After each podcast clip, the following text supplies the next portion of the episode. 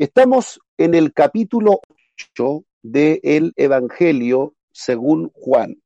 Este capítulo 8 es un capítulo donde predomina la confrontación entre Jesús y las autoridades religiosas judías, sean escribas, sean fariseos, sean saduceos. Jesús en el capítulo 8 se está enfrentando a distintos grupos religiosos. Si bien es cierto, todos eran judíos, porque la religión judía, cierto, era, por decirlo de alguna manera, transversal, pero cada uno de estos movimientos tenía una particularidad. Por ejemplo, cuando hablamos de los fariseos, los fariseos eran un grupo muy, pero muy observante de la ley. Los fariseos tenían creencias afines también con la doctrina de Cristo en algunos momentos, ¿cierto? Se creía en la resurrección, en espíritu, en ángeles. Los fariseos eran muy estrictos en guardar la ley y hasta a veces llegaban al extremo de exacerbar eh, las observancias de una determinada ley. Por ejemplo, cuando se trataba, eh, digamos, de, de, alguna ley restrictiva, ellos ponían a veces más cargas que lo que la gente podía llevar. Por poner un ejemplo, si se trataba de la ley del Shabbat, del descanso, ellos, eh, de acuerdo a la tradición judía, ellos ponían muchos más decretos para poder eh, de alguna manera hacer de esta, de esta ley de la observancia del sábado una ley que nadie ojalá pudiese quebrantar. Pero en ese espíritu ellos también a veces ponían cargas muy pesadas que ni el pueblo era capaz de llevar. Entonces predominaba en el fariseísmo un espíritu de bastante religiosidad y deben ustedes saber que los fariseos o la facción farisea dentro del judaísmo era la facción más grande, eran los grupos más numerosos, los fariseos. Casi la gran mayoría era de tendencia farisea. También existía la tendencia saducea, que también eran judíos, pero se diferenciaban de los fariseos puntualmente en que ellos no creían ni en la resurrección, no creían en espíritus ni en ángeles. Los saduceos solamente validaban los cinco libros de la ley de Moisés y no aceptaban las tradiciones fariseas. No aceptaban, de alguna manera, muchas de las interpretaciones que los fariseos hacían de las escrituras. Pero como predominaba la facción farisea, como ellos eran más, siempre el control, la supervisión de la religiosidad judía estaba, eh, por así decirlo, eh, controlada por el poder fariseo. Ya los saduceos estaban muy, pero muy conformes con el gobierno romano. Ellos tenían de alguna manera una vinculación muy estrecha, estaban muy vinculados con el poder, los saduceos. Y por eso que los fariseos no le tienen mucha estima a los saduceos. ¿Ya?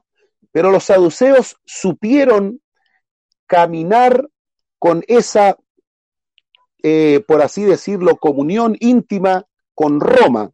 Y por esa razón siempre se las arreglaban los saduceos para estar en el poder. Los fariseos, en cambio, al ser más bíblicos, más estrictos observantes de la ley, siempre atacaban a los saduceos.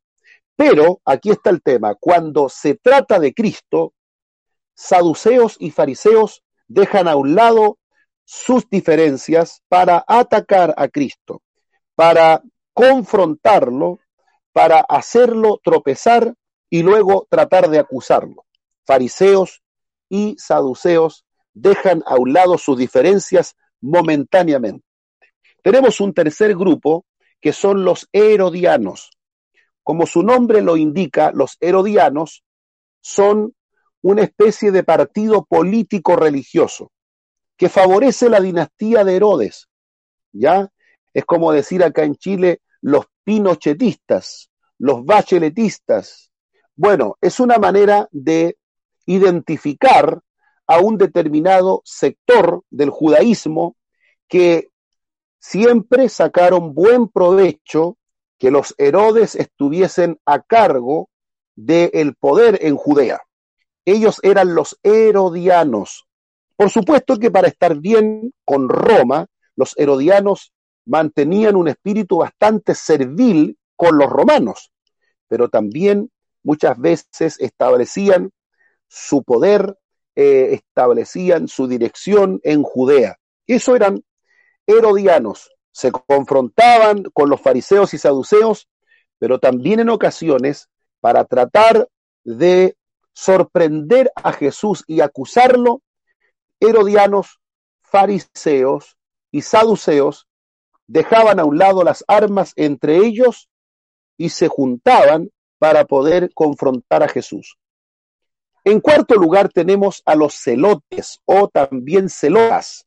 Los celotes la palabra viene de celo, eh, es un grupo religioso, ultra religioso, pero que ellos pertenecen a una especie de partido religioso muy parecido a lo que podríamos decir la red Al-Qaeda de la franja de Gaza en Israel.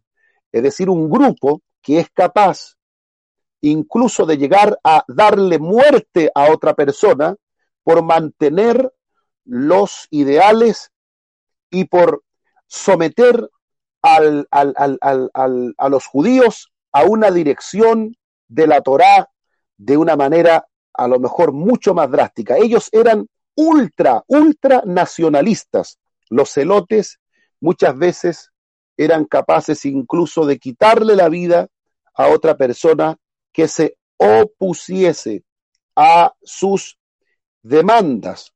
En este caso, los celotes en algún momento vieron el ministerio de Jesús como un ministerio que podía servirle a ellos, podía ayudarlos, podía de alguna manera, los celotes eh, veían en Jesús una figura importante. Pero cuando Jesús comenzó a promover la paz, a predicar el poner la otra mejilla, los celotes no pudieron mantener sus esperanzas en este líder porque ellos necesitaban un líder guerrillero, un líder que pudiese empuñar las armas y también comandar a los israelitas contra los gobiernos de turno. Los celotes no estaban de acuerdo ni con el poder fariseo, perdón, sí, fariseo, saduceo, ni con los herodianos, menos con los romanos. Los celotes querían un gobierno totalmente judío, sin ninguna vinculación ni con los herodianos ni con Roma. Esos grupos extremistas eh, justificaban incluso hasta la muerte cuando se trataba de imponer sus ideales. Tenemos un quinto grupo que son los esenios. Los esenios. Los esenios consideraron que todo estaba corrompido. Se había corrompido el sacerdocio saduceo, se habían corrompido los fariseos con sus leyes, se había corrompido el poder herodiano y no estaban de acuerdo tampoco con las acciones extremistas de los celotes. Por eso ellos decidieron ir a vivir al desierto de Judea y establecieron en las montañas de Qumran al frente del Mar Muerto, cerca del desierto de Judea y también cerca de Jericó, establecieron una especie de monasterio con estrictas reglas de purificación, baños rituales, donde ellos se hacían una especie de bautismo permanente, como que se bautizaban permanentemente. Esos baños rituales para ellos eran un sistema de purificación. Los esenios rompen relaciones con el templo, consideran que el templo está corrompido, por lo tanto ellos no se vinculan ni con los sacerdotes, ni con los fariseos, ni con los saduceos, menos con los poderes de turno como son los herodianos, los celotes. Por eso ellos deciden vivir su vida al margen de todo y eh, establecen su especie de monasterio en las cuevas de Qumran. Hasta el día de hoy, esas cuevas existen en Israel y en el año 1947, en las cuevas de Qumran, se encontró el hallazgo arqueológico más importante del siglo XX, donde se encontraron rollos, papiros que estaban dentro de jarras de greda y se encontró prácticamente de una forma fortuita este hallazgo arqueológico. Se dice que un beduino andaba en busca de sus cabras monteses y una se metió a una cueva. Entonces él, para poder asustarla y hacerla correr, tiró una piedra hacia adentro y rompió una jarra. Luego que vieron, claro, las jarras contenían rollos de la ley, de los profetas y de muchos estudios que esta secta llamada los esenios realizaban cuando estaban en vida. Bueno, eh, posteriormente un grupo de arqueólogos, estoy hablando en el 1947, un grupo de arqueólogos de distintas nacionalidades se presentan allá en Israel y se genera entonces el hallazgo, el descubrimiento más relevante del el siglo XX con respecto a la Biblia. Yo tengo acá en mi biblioteca algunos libros que hablan de los rollos del Mar Muerto y cuando realicé clases también le solicité a los alumnos una investigación sobre los rollos del Mar Muerto. Por acá todavía tengo algunos trabajos de investigación que ellos hicieron porque eh, es tan importante este descubrimiento, queridos hermanos, y lo digo como cultura general antes de entrar al texto. Eh, este descubrimiento permite eh, ratificar gran parte de lo que es la Biblia. Gracias a este descubrimiento, tenemos hoy día más certeza de que nuestros textos son textos fidedignos, son textos que tienen un respaldo arqueológico de años. En el 1947, las cuevas de Qumran eran 11 grutas, de las cuales la gruta número 4 y la número 11 eran las más eh, importantes en materia de hallazgos arqueológicos. Ya estas son las cuevas de Qumran donde estaban trabajando en un principio los esenios. Preguntas hasta aquí de lo que he hablado. Alguien a lo mejor querrá preguntar algo sobre los fariseos, sobre los saduceos, herodianos, celotes, esenios. Sé, alguna pregunta, siéntase en plena libertad de hacerlo. Mientras tanto, doy la bienvenida a Patricio Venegas, a Carlos García, a Hugo Gacitúa, a Edgardo Gacitúa, a Marcos Maldonado. Eh, ¿Quién más ingresó? Los demás ya estaban. Y hay otros que ingresaron que no me aparece el nombre, pero sí están presentes. Bienvenidos a todos, a todos. Bien, ¿hay alguna pregunta en esta noche que quisieran realizar con respecto? Sí. Eh, Buenas noches a todos mis hermanos, buenas noches hoy porque se les bendiga. Eh, a lo mejor habló también, pero no, no alcancé a llegar a tiempo y me conecté un poquito tarde, pero quería preguntar acerca de los escribas. ¿Qué tipo de organización tenían ellos? Eh, en ocasiones se menciona a escribas y, fariseos como haciendo mención a, una agrupación u organización que ellos tenían y que formaba parte importante de la oposición que, con la que se encontró el Señor Jesucristo. Muy bien. Bueno, los escribas, o muy conocidos también en la lengua hebrea como los soferim, eran expertos transcriptores de la ley, es decir, ellos trabajaban escribiendo a mano, escritura manuscrita, del, eh, del, un rollo de la ley, por ejemplo, ellos copiaban un rollo de la ley, eh, y hacían, ese era su trabajo que llevaban a cabo por años. Tomaban un rollo de la ley y lo copiaban de igual manera, y era tanto el trabajo que ellos realizaron en este campo que al final se transformaban en verdaderos doctores de la ley, porque conocían hasta la J y la tilde, que eran las letras y signos más pequeños de la ley, conocían ellos, eran verdaderos doctores, maestros.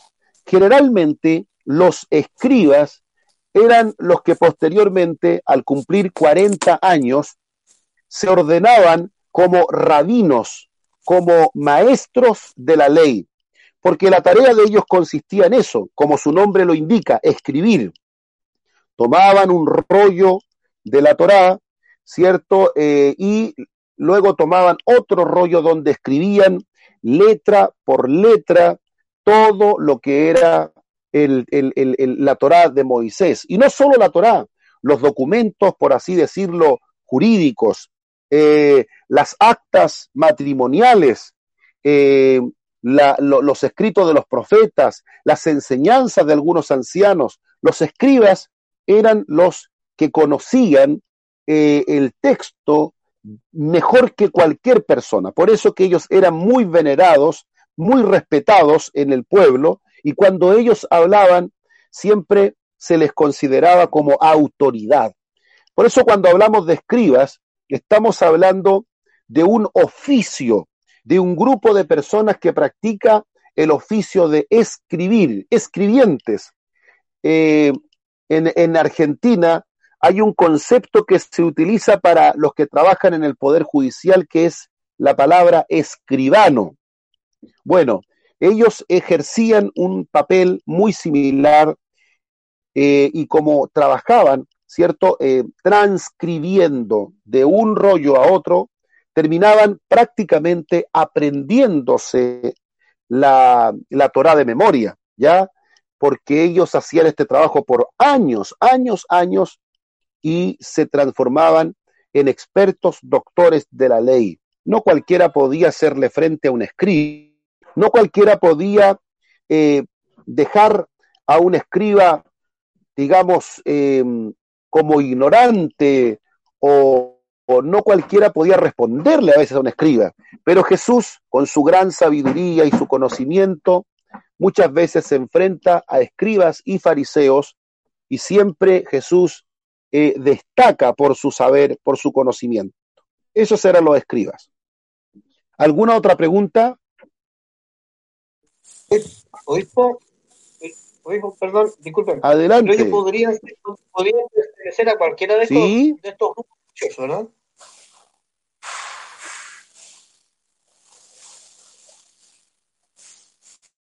No le escucho. No le escucho bien. No, le, preguntaba que estos, estos escribas o estos, eh, este grupo podría pertenecer a cualquiera de los grupos religiosos de los fariseos, los celotes, farise, eh, saduceos, etcétera.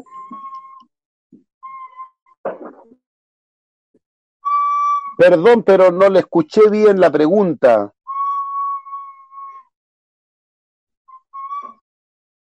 Le escuché con interferencia y no alcancé a entender la pregunta.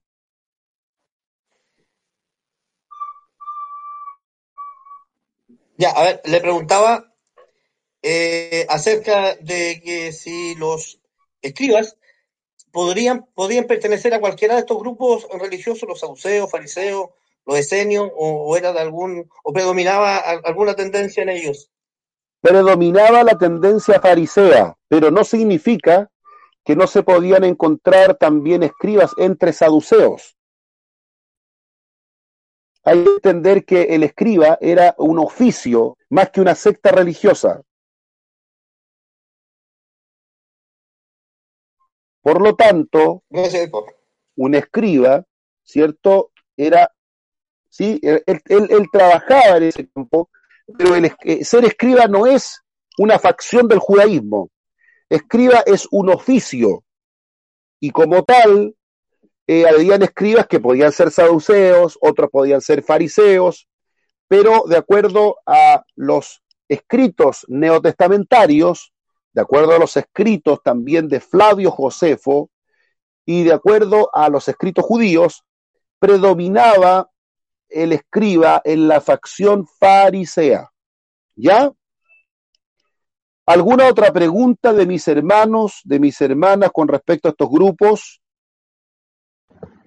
Eh, buenas, buenas noches, obispo. Eh, yo quería preguntar si está estipulado como el origen de estos grupos, si salen eh, temporalmente o todos al mismo tiempo. No sé si está en la Biblia o de algún libro. Muy bien. Bueno, Maggi, a ver, eh, generalmente cuando hablamos de los escribas, los escribas pertenecen, o mejor dicho, se van formando se van formando en un tiempo muy, pero muy, a ver, muy temprano. ¿Por qué? Porque los escribas tienen que ir, como te decía, transcribiendo la ley de Moisés. Y eso parte ya desde el momento que Israel se asienta en las tierras de Canaán y comienza a necesitarse que la ley de Moisés, que estaba, la, que estaba originalmente en piedra, posteriormente se va escribiendo la ley completa, esta ley termine habiendo copias, copias de los originales, y ese trabajo lo realizaban personas que estaban dedicadas a la escritura. Por lo tanto, este, este oficio, esta institución escribana, comienza muy, muy temprano en la época de Israel, probablemente con un nombre distintos, pero ya el trabajo comienza muy tempranamente. Podríamos decir fácilmente en torno al año 600 o 700 antes de Cristo. Eh, en los tiempos de Jesús, los escribas ya están instituidos como una, como una élite erudita dentro del grupo de judíos. ¿Ya? Con respecto a los fariseos y a los saduceos, ellos nacen, eh, bueno, hay distintas versiones. A ver, eh, se dice que los, los saduceos provienen de la línea de sacerdotes de Sadoc. A ver, me explico. Los primeros sacerdotes provenían de la casa de Aarón. Así pasó muchos años los sacerdotes de la casa de Aarón.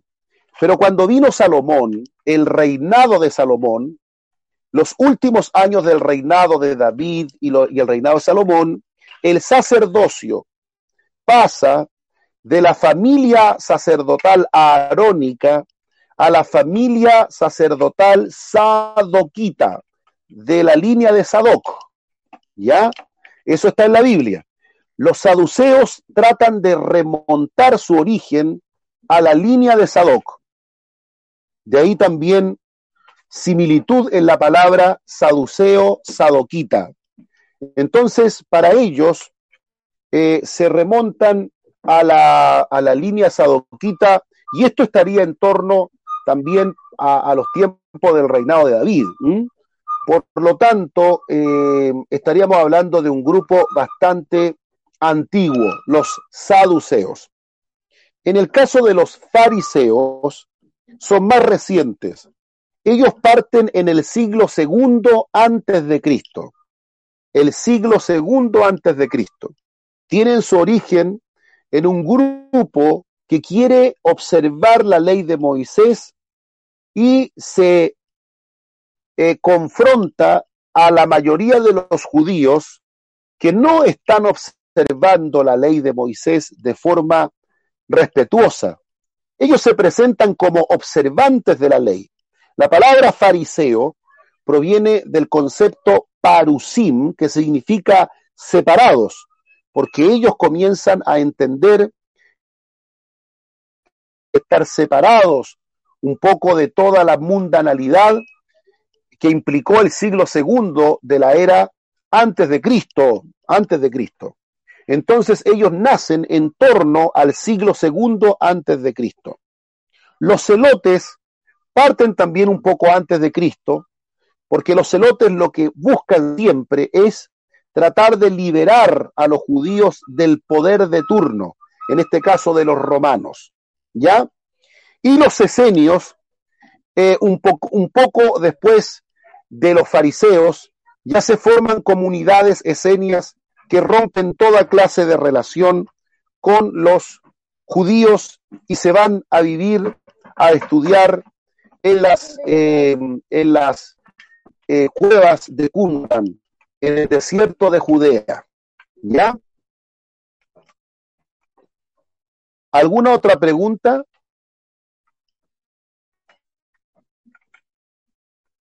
Oipo. Sí. En la cueva de Qumran, cuando se descubrió todo este, todos los rollos, los papiros que estaban en eso en ese entonces, eh, todo lo que se encontró se, se integró también a lo que hoy llamamos la Biblia o hubieron algunos escritos que se quedaron afuera dentro de los concilios? No, no se integró nada. A ver, el, de, el descubrimiento de Qumran fue el año 1947. Yeah. Nuestra Biblia no ha tenido ninguna variante desde, a ver, podríamos decir, desde la Reforma Protestante se sacaron los apócrifos. Ese, por así decirlo, fue la última intervención que tuvo la Biblia. Para los protestantes se sacaron los apócrifos que se mantuvieron en la Iglesia Católica. ¿Ya? Pero el descubrimiento de los rollos de Qumran no no influyó. No influyen en ningún nuevo escrito que se incorpore a la Biblia, tanto del canon del Antiguo como del Nuevo Testamento. La última intervención que recibe la Biblia eh, eh, en cuanto a sacar libros, lo hace, se hace en el tiempo de la reforma, posterior a la reforma, por el trabajo de las sociedades bíblicas, me parece, británicas, que ya terminan sacando los apócrifos por consejo y opinión de los reformadores. Porque dicho sea de paso, los apócrifos del Antiguo Testamento que la Iglesia Católica conserva en su Biblia y que lo ratifica en el concilio de Trento, que fue el concilio que se armó después de la Reforma, como un concilio de contrarreforma, eh, los protestantes terminaron con esa devoción a los libros apócrifos, aunque se aconseja su lectura, pero no se consideran inspirados por Dios. Ya, gracias, obispo. Preguntas, hermanos míos. Está buena la, la ronda de preguntas, interesante. Así es. ¿Alguna otra pregunta? Sí, obispo. Hermano Isaías San Camil. Así es. Obispo, eh, la escritura de la Septuaginta podría considerarse un ejemplo de, escribas? Gracias. Bueno, en el caso de la Septuaginta vamos a decir lo que es. Primero, para que los hermanos puedan entender qué es lo que es la Septuaginta. A ver, en el año 250 antes de Cristo, antes de Cristo, ojo, siglo tercero, año 250 antes de Cristo. Ya, no se olviden de eso, antes de Cristo.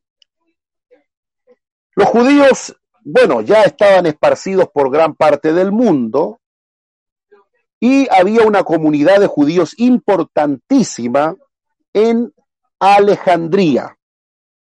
Me refiero a la Alejandría, que en aquel tiempo era la capital de Egipto, porque después vino a ser el Cairo, pero la capital de Egipto en aquel tiempo era Alejandría. Y en la ciudad de Alejandría, en Egipto, había una floreciente comunidad judía. Y esos judíos, como habían nacido fuera de Israel, esos judíos no hablaban el hebreo. Ellos hablaban el griego, el idioma griego, judíos que vivían en Alejandría, hablaban el griego. No se olviden que en ese tiempo el griego era la lengua más hablada. Ellos hablaban el griego. Así como los judíos que viven acá en Concepción hablan el español, ¿cierto? Porque es el idioma que hablamos acá. Eh, Así los judíos que vivían en Alejandría hablaban el griego. Bien, Entonces, el rey de turno, Ptolomeo Filadelfio, así se llamaba, ¿qué es lo que hizo? Solicitó que las escrituras hebreas, la ley de Moisés, que estaba originalmente en hebreo, pudiese ser traducido al griego para que la comunidad judía de Alejandría pudiese leer las escrituras en griego, porque ellos hablaban el griego y no el hebreo. ¿Ya? Es como que si yo dijese, vamos a escribir una Torah en español para la comunidad judía de Concepción, porque ellos hablan el español. Entonces, eh, ¿qué es lo que pasó? Se invitaron, se trajeron de Israel 70 ancianos, hombres doctos, y se tradujo la ley de Moisés, la Torá, del hebreo al griego por estos 70 ancianos. La leyenda en la carta de Aristeas dice que ellos fueron puestos en celdas separadas y más o menos, y se demoraron todos 70 días, y además de eso coincidieron todas las traducciones. Y por eso que se le llama la traducción de los 70, o también se le llama la Septuaginta. Septuaginta viene de 70. Entonces, ¿qué es la Septuaginta? Es la traducción hecha del hebreo al griego por setenta ancianos en los tiempos de Ptolomeo Filadelfio, siglo III antes de Cristo, para que la comunidad judía vivía, que vivía en Alejandría y que hablaba el griego, pudiese leer las escrituras en griego. Esa es la Septuaginta. Ahora, la pregunta, ¿cuál era la pregunta, Isaías Ancamil? Sí, eh, ¿se puede considerar un ejemplo? Eh, Repítame la, pregunta. ¿Se puede considerar como un ejemplo el trabajo de estos 70 ancianos ah, como escriba, como escriba? Bueno, eh, a ver, más bien que como escriba es un trabajo de traducción traducción. El escriba lo que hace es tomar el escrito y copiarlo. Es un copista el escriba. Él copia, no necesariamente traduce, él copia del hebreo al hebreo. Él hace una nueva copia. Toma, por ejemplo, el rollo del profeta Isaías y reúne los materiales de escritura, qué sé yo, la tinta, eh, las plumas que se usaban, eh, el papiro, el pergamino, el rollo, la vitela, lo que sea, y él toma el escrito de Isaías y lo copia. Son copistas. Ya, eh, en el caso de los 70, ellos fueron traductores, porque ellos tradujeron del hebreo al griego. Esa fue la diferencia. ¿Se entendió ahora, hermano Isaías? Hermano Isaías. Sí, entonces, sí, entonces eh, hablamos eh, eh, de diferente trabajo, en este caso copistas o traductores, que no es lo mismo en el caso de los escribas. Correcto. Muy bien. Entonces, cuando hablamos de la traducción de los 70, y como su nombre lo dice, son traductores. Cuando hablamos de los escribas son copistas, ellos copian de un rollo a otro. Preguntas, mis amados hermanos. Miren que nos fuimos hoy día solo en aparatos técnicos, que me parece muy bien, cada cierto tiempo, lo mismo que hago yo con los alumnos en una sinagoga. Muchas veces abordo la Biblia, pero también cada cierto tiempo hablo de cosas técnicas que nos permiten tener un conocimiento mayor. Y ya estamos a, 12 minutos de las 11 de la noche, así es que me parece bien que eh, eh, terminemos con aspectos técnicos por hoy día. A ver, ¿Qué otra pregunta de lo que hemos estado hablando? Hemos estado hablando de los, las sectas del judaísmo, nos lanzamos un poco ahora para hablar de traducción, de los escribas. ¿Qué otra pregunta en este, en este contexto podríamos tener? A ver.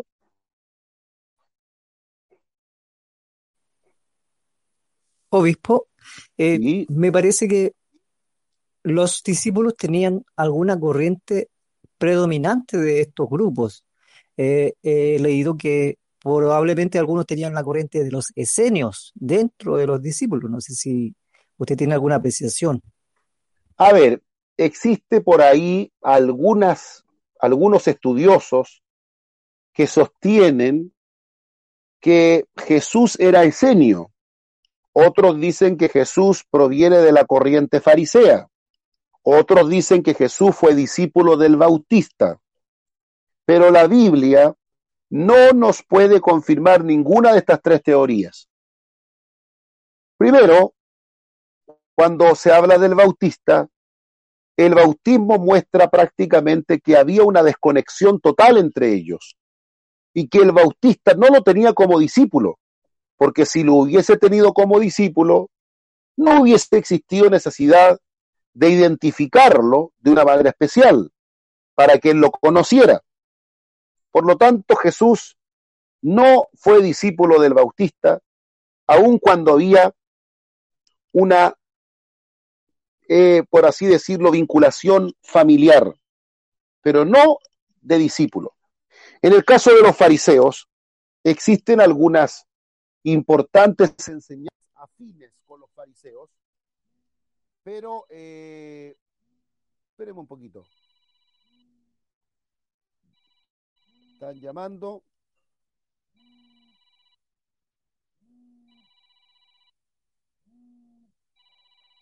No sé acá esto. Ahí se cortó.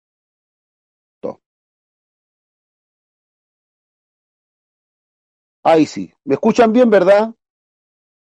¿Se escucha bien? Sí, se escucha bien. Muy bien, me habían llamado. Bueno, queridos hermanos, tampoco podríamos decir que Jesús era fariseo, porque aun cuando hay ciertas vinculaciones, por ejemplo, hay creencia en la Torá, en los profetas, en, lo, en espíritu, en ángeles, en resurrección, que también lo creen los fariseos, pero Jesús confronta muchas veces la tradición farisea. Y por eso es muy poco probable que Jesús hubiese integrado la secta farisea. Bien, eh, con respecto a em, decir que Jesús era saduceo, es mucho menos probable todavía, porque los saduceos tienen enseñanzas totalmente diferentes a lo que Jesús predicaba. Ya, eh, decir que Jesús era esenio también es difícil, primero porque no está atestiguado históricamente, segundo porque los esenios son personas que se recluyen en una, en una especie de monasterio en las cuevas de Qumran. La filosofía esenia los hace apartarse de la gente, apartarse de la ciudad, apartarse de la religiosidad del templo. En cambio Jesús es todo lo contrario. Él se involucra con la gente, él camina entre la gente, él va al templo, enseña en los pórticos del templo. Entonces, la, conducta de Jesús es muy, muy diferente a la conducta esenia. Por eso que es muy difícil eh, encasillar a Jesús en alguna de estas sectas del judaísmo. Lo que sí podríamos decir es que Jesús adhiere al judaísmo, es circuncidado al octavo día, eh, practica la ley judía, ¿cierto? Pero llega un momento donde él establece con claridad el ministerio que ha venido a desarrollar. Preguntas.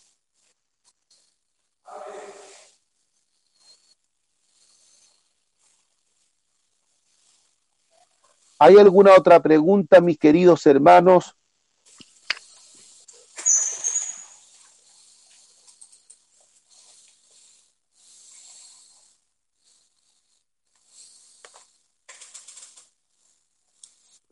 Todavía nos quedan unos minutitos.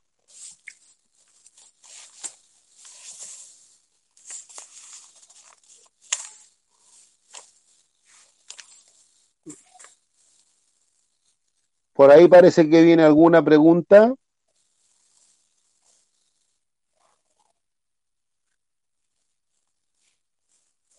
Bueno. Oipo. Sí. Oipo, a lo mejor, a lo mejor no, no viene al, al, al, caso, pero eh, el apóstol Pablo siendo fariseo, fariseo, ¿por qué también tenía, o cómo logró tener la, la, nacionalidad romana? Bueno, eh, dice que por gran precio, eh, probablemente, bueno, la nacionalidad romana también se compraba, ¿cierto? Probablemente pudo haber pagado un gran precio para poder tener este privilegio, porque ser un ciudadano romano en el siglo I era prácticamente ser considerado una persona con derechos. No así el ser uno de los tantos pueblos y no tener ciudadanía romana. Tanto es así que en un momento cuando a Pablo lo azotan y luego los que le azotaron saben que Pablo tenía ciudadanía romana, se asustaron porque habían hecho una, habían cometido un delito por el hecho de que lo habían azotado sin un previo juicio como corresponde. El ser un ciudadano romano era un privilegio en aquellos tiempos donde Roma era el imperio de turno que tenía el control de las armas y la aplicación eh, general de la ley en el imperio. Entonces, era muy importante la ciudadanía romana le permitía también una especie de salvoconducto que lo podía llevar a cualquier parte del imperio. Ser ciudadano romano era tener el derecho a un juicio justo y tener incluso la posibilidad de apelar a César como última instancia para poder recibir la absolución de un juicio o de un o, en un juicio. Entonces, eh, la ciudadanía romana dice yo, Pablo dice, yo la adquirí por gran precio. Lo más probable es que él, cierto, pagó, o su padre, pagó eh, para adquirir la ciudadanía romana. Pablo era fariseo, Pablo era judío, fariseo, eh, nació en la diáspora, la diáspora significa en el exilio, y además tenía ciudadanía romana. Tenía todos los galardones para poder llegar a cualquier parte y predicar el Evangelio. Preguntas. Eh, obispo, respecto a eso, yo tengo una información que no sé si es veraz. A ver. Pero eh, como nació en Tarso, se dice que como es eso fue, o sea, esa ciudad fue adquirida por Roma, los que nacían ahí eh, adquirían la nacionalidad romana y además los papás de Pablo, eh, del apóstol Pablo, eh, tenían como un estatus social elevado que es por ese motivo él pudo haber accedido a la ciudadanía romana. Eso leí cuando hace mucho tiempo cuando estuve averiguando sobre él. No sé si es veraz, pero puede ser una teoría.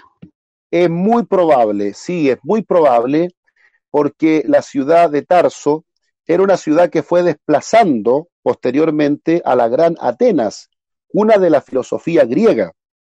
Tarso era considerada una ciudad muy prominente culturalmente y económicamente muy pudiente dentro de las ciudades que estaban bajo el imperio romano.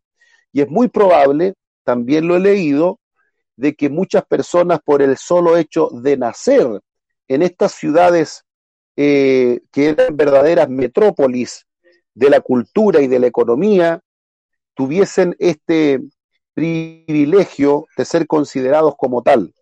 Eh, lo que el texto dice es que él adquiere por dinero o por un, un, una suma de elevado precio la ciudadanía.